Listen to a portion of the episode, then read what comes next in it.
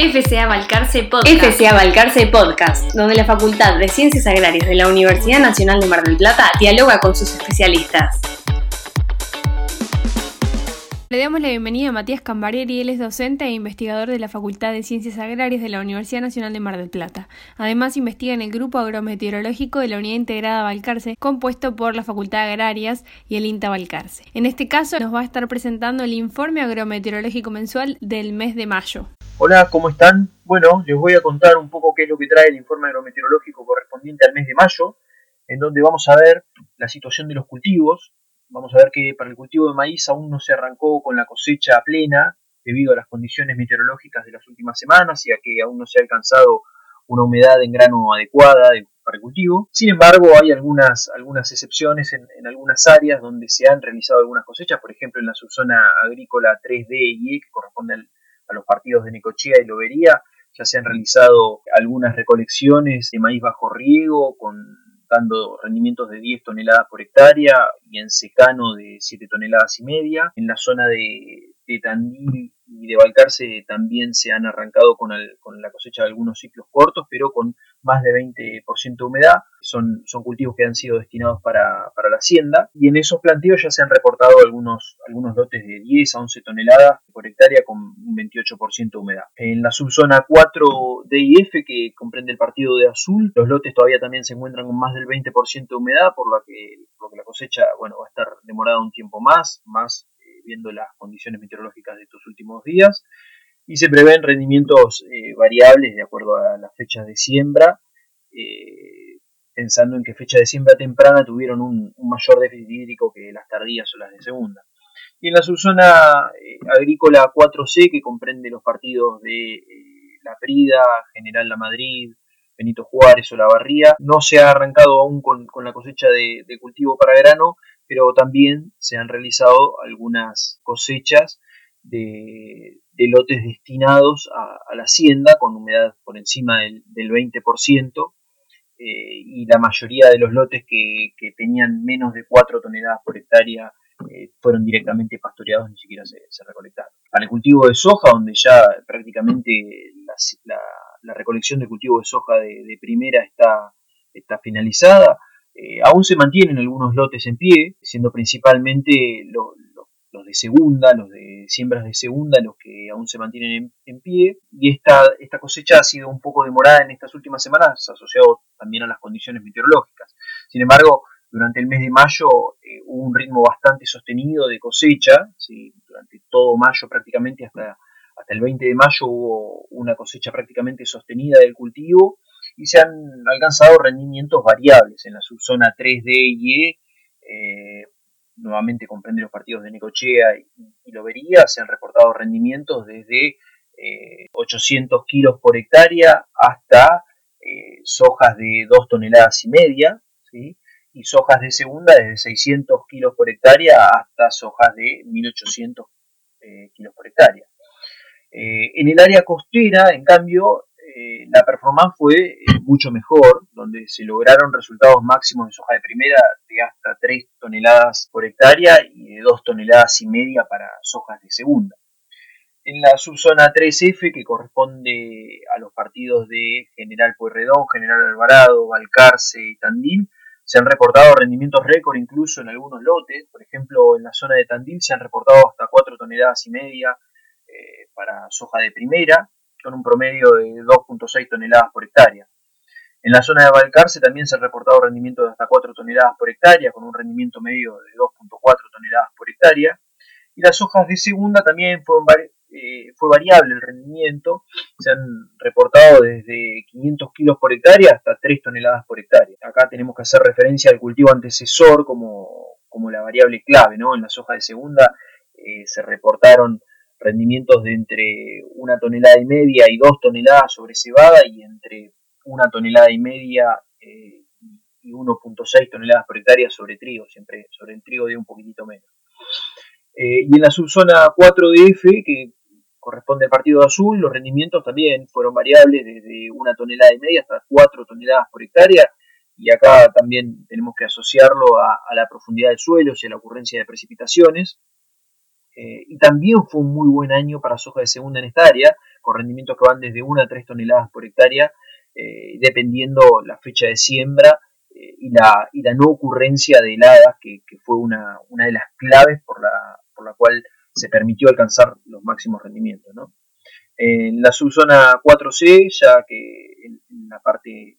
más, más oeste de esta, de esta zona, por ejemplo el partido de La Prida, eh, hubo rendimientos bastante bajos con lotes eh, muy pobres de, de 500, 500 kilos por hectárea y algunos máximos de una tonelada, que no llegaron ni siquiera a una tonelada y media por hectárea eh, en, esta zona. Lo que vemos para, la preparación de los cultivos de fina, tanto para trigo como para cebada, que prácticamente en toda la región salvo en la zona más oeste, que, por ahí están empezando a, disminuir un poco, pero después en prácticamente toda la región la humedad del suelo para la siembra de los cultivos de fina está en niveles adecuados a óptimos, siempre y cuando se permitan el ingreso a, los lotes. había muchos lotes que más a fines de mayo aún estaban todavía muy encharcados, no se podía entrar, pero en general la condición es, es muy buena. Eh, las, estimaciones actuales del área sembrada indican que, aún es inferior al 5%, eh, pero de, ayudar las condiciones meteorológicas, la siembra va a ser sostenida, dada la importancia que tiene esta región eh, como zona que aporta a los cultivos de fina. Lo que sí se destaca en prácticamente toda la región es la marcada incorporación del trigo desde bueno, ya desde muy temprano, ¿no? Hay algunos que, algunas siembras que ya se empezaron a realizar desde mediados de mayo. Eh, este año se prevé que la relación trigo-cebada va a ser bastante alta. Van hay, muchos incluso cebaderos que se, optaron por, hacer mucho más, más trigo en, la proporción. Y, bueno, y dependiendo de la zona, ya se han realizado algunas siembras eh, o se están prácticamente finalizando las labores. Hay muchos, eh, muchos lotes que están esperando para, entrar con, la maquinaria, debido a que tienen que, esperar un tiempo por la utilización de graminicidas. Eh, hubo mucho control de raigras, por lo que bueno, se espera que en estos días se arranque con toda la siembra de los cultivos de fin. En cuanto a la situación ganadera, el estado de pasturas y de rodeos, bueno, las condiciones otoñales brindaron un escenario bastante propicio para la implantación de las pasturas, salvo algunas excepciones y de los verdeos, y también se promovió el crecimiento de los recursos implantados a partir de la refertilización y la recuperación de los pastizales naturales que tanto habían sufrido la sequía del verano. Sin embargo, se reportó en algunos casos la incidencia de roya de la hoja de la avena, pero bueno, el control fue bastante efectivo en prácticamente todos los casos. En líneas generales, todos los planteos zonales de cría se encuentran en buen estado corporal, los rodeos, eh, y se han realizado en prácticamente toda la región reservas con sorgo. Por ejemplo, en la subzona 3 se obtuvieron materiales con 40 toneladas de, material verde por hectárea. Eh, en la subzona 4 también se han alcanzado más de 35 toneladas de materia verde por hectárea. En esta última subzona tal vez es donde el estado corporal de los rodeos eh, es un poquitito inferior, es de regular a bueno, considerando que ya hubo categorías en peor condición que fueron vendidas o retiradas de los campos. Si nosotros analizamos el estado de los recursos a partir del NDBI, el índice de verde, lo que vamos a ver es que eh, aproximadamente en, en, todo el mes de mayo empezó una tendencia haber una caída en el NDBI por debajo de valores de 0,6 eh, y esto asociado a que bueno, hubo muchos cultivos que ya estaban en, senescencia en toda la región y los recursos forrajeros que empezaron a disminuir su crecimiento debido a las condiciones meteorológicas, obviamente. Entonces el, el medio para toda la región fue de 0,5 para, para, el inicio del mes y después se redujo a un valor medio de 0,48 eh, en los últimos 10 días del mes. Si hacemos un ranking de los menores valores de NDBI, vamos a ver que los menores estuvieron en la subzona 4 y los mayores en la subzona 3D y E, que es la que comprende los partidos de Necochea y de Lobería. Pasando el panorama meteorológico, las lluvias, lo que, lo que vimos es que hubo valores máximos acumulados de más de 110 milímetros, esto se dio en la ciudad de Balcarce, y el, en promedio el, valor medio de precipitación acumulada en toda la región fue de 54 milímetros. Este valor medio de precipitación en la región indica que, hubo, que fue un mayo en general dentro de los valores normales de precipitación, pero sin embargo, si nosotros vemos algunos puntos determinados, algunas zonas específicas, con lo que nos vamos a encontrar es que, por ejemplo, en Balcarce las precipitaciones estuvieron muy por encima del valor normal, mientras que en, otros lugares, como en la subzona 4C, la precipitación acumulada en el mes de mayo estuvo por debajo del valor normal. En general, las precipitaciones durante el mes ocurrieron durante la primera eh, década, es decir, los primeros 10 días del mes y los últimos 10 días del mes. En general se acumularon eh, por encima de 30 milímetros en todos los puntos. Si vemos las reservas de agua, como estábamos eh, el mes pasado respecto a este mes, lo que vamos a ver es que seguimos prácticamente sin diferencia respecto a abril. La muy buena recarga que tuvimos en ese inicio de otoño se sigue manteniendo. En prácticamente toda la región estamos por encima del 70 o el 80% del agua disponible. Ahora hasta fines de mayo vamos a encontrarnos con que la región más oeste, la subzona, los, partidos que comprenden la subzona 4, eh, están con un poco menos de agua disponible, pero siempre por encima del 70% del agua disponible, lo cual nos da la idea de que vamos a tener un buen nivel de agua en el suelo para el inicio de los cultivos de fina. Eh, siguiendo con el panorama agrometeorológico, la evapotranspiración que, se está viendo a partir de imágenes satelitales es de alrededor de 1.4 milímetros por día. La, la, última década de mayo dio ese, ese valor, con algunas diferencias entre sus zonas asociadas a las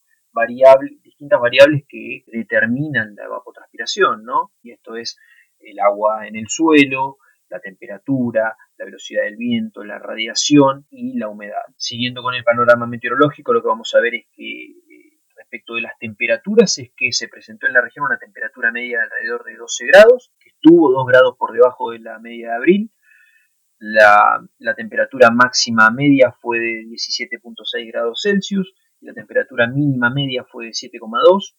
Cuando hablamos de media es de media mensual para toda la región. El número de días con heladas meteorológicas y con heladas agrometeorológicas varió de acuerdo a la zona. Hubo algunos sitios del partido de Azul, por ejemplo, que llegaron a registrarse hasta 14 días con heladas agrometeorológicas, mientras que hubo sitios más costeros donde prácticamente, eh, donde directamente no se registró eh, ningún día con helada agrometeorológica. Los días más fríos del mes fueron el 7 de mayo, el 12 de mayo, el 13, el 14 y el 23 de mayo, con temperaturas mínimas medias inferiores a los 5 grados Celsius. Y después lo que eh, vamos a ver en, las siguientes secciones respecto de las heladas, donde vamos a ver algunas zonas donde las heladas fueron bastante intensas,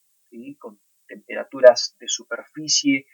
inferiores a 4 grados Celsius. Siguiendo con el panorama meteorológico, el índice de peligrosidad de incendio nos dice que sigue habiendo zonas donde principalmente hay eh, más cultivos para cosechar, con un riesgo medio de peligrosidad, y hay zonas donde el riesgo es un poco más bajo, eh, y esto es la subzona 4 generalmente. Eh, si hacemos un poquitito el resumen de la perspectiva trimestral, que es lo que el Servicio Meteorológico Nacional nos, nos dice para el trimestre junio, julio, agosto, que es lo que se denomina el trimestre frío, prevé mayor probabilidad de ocurrencia de temperaturas medias superiores a lo normal para toda la zona de influencia de la unidad integrada Balcarce y precipitaciones inferiores a lo normal para toda la región, salvo eh, en los partidos que están más sobre la costa, serían de General Corredón y General Alvarado. ¿Qué quiere decir una precipitación inferior a lo normal para toda la zona? Y se espera que eh, sean valores de precipitación acumulada para el trimestre junio, julio, agosto inferiores a 140 eh, milímetros. Es eso lo que se espera. Si nosotros vamos a hacer una perspectiva mensual, lo que vamos a ver es que encontramos anomalías positivas de temperatura, es decir, que esperamos que la temperatura media encima de lo normal en el mes de junio y la precipitación acumulada para el mes de junio no presenta anomalías. Es decir, que esperamos que durante el mes de junio la precipitación acumulada sea de alrededor de 40, 46 milímetros. Estos datos que tomamos puntuales son de la estación meteorológica del INTA Y si nosotros de lluvias en el corto plazo, lo que nos vamos a encontrar con el pronóstico del 6 al 12 de junio es que prácticamente no se prevén precipitaciones importantes para toda la región, salvo algunas precipitaciones costeras asociadas a la alta humedad que, que vamos a tener en estos días y para la semana del 13 al 19 de junio también en las zonas costeras se prevén valores de precipitación acumulada inferiores a los 10 milímetros. Bueno, eso es todo por hoy ya saben, el informe agrometeorológico lo pueden descargar directamente desde el sitio web de INTA eh, o lo solicitan a cualquier eh, canal de comunicación de la Facultad de Ciencias Agrarias o del INTA y se los hacemos llegar eh, a la casilla de correo. Muchas gracias.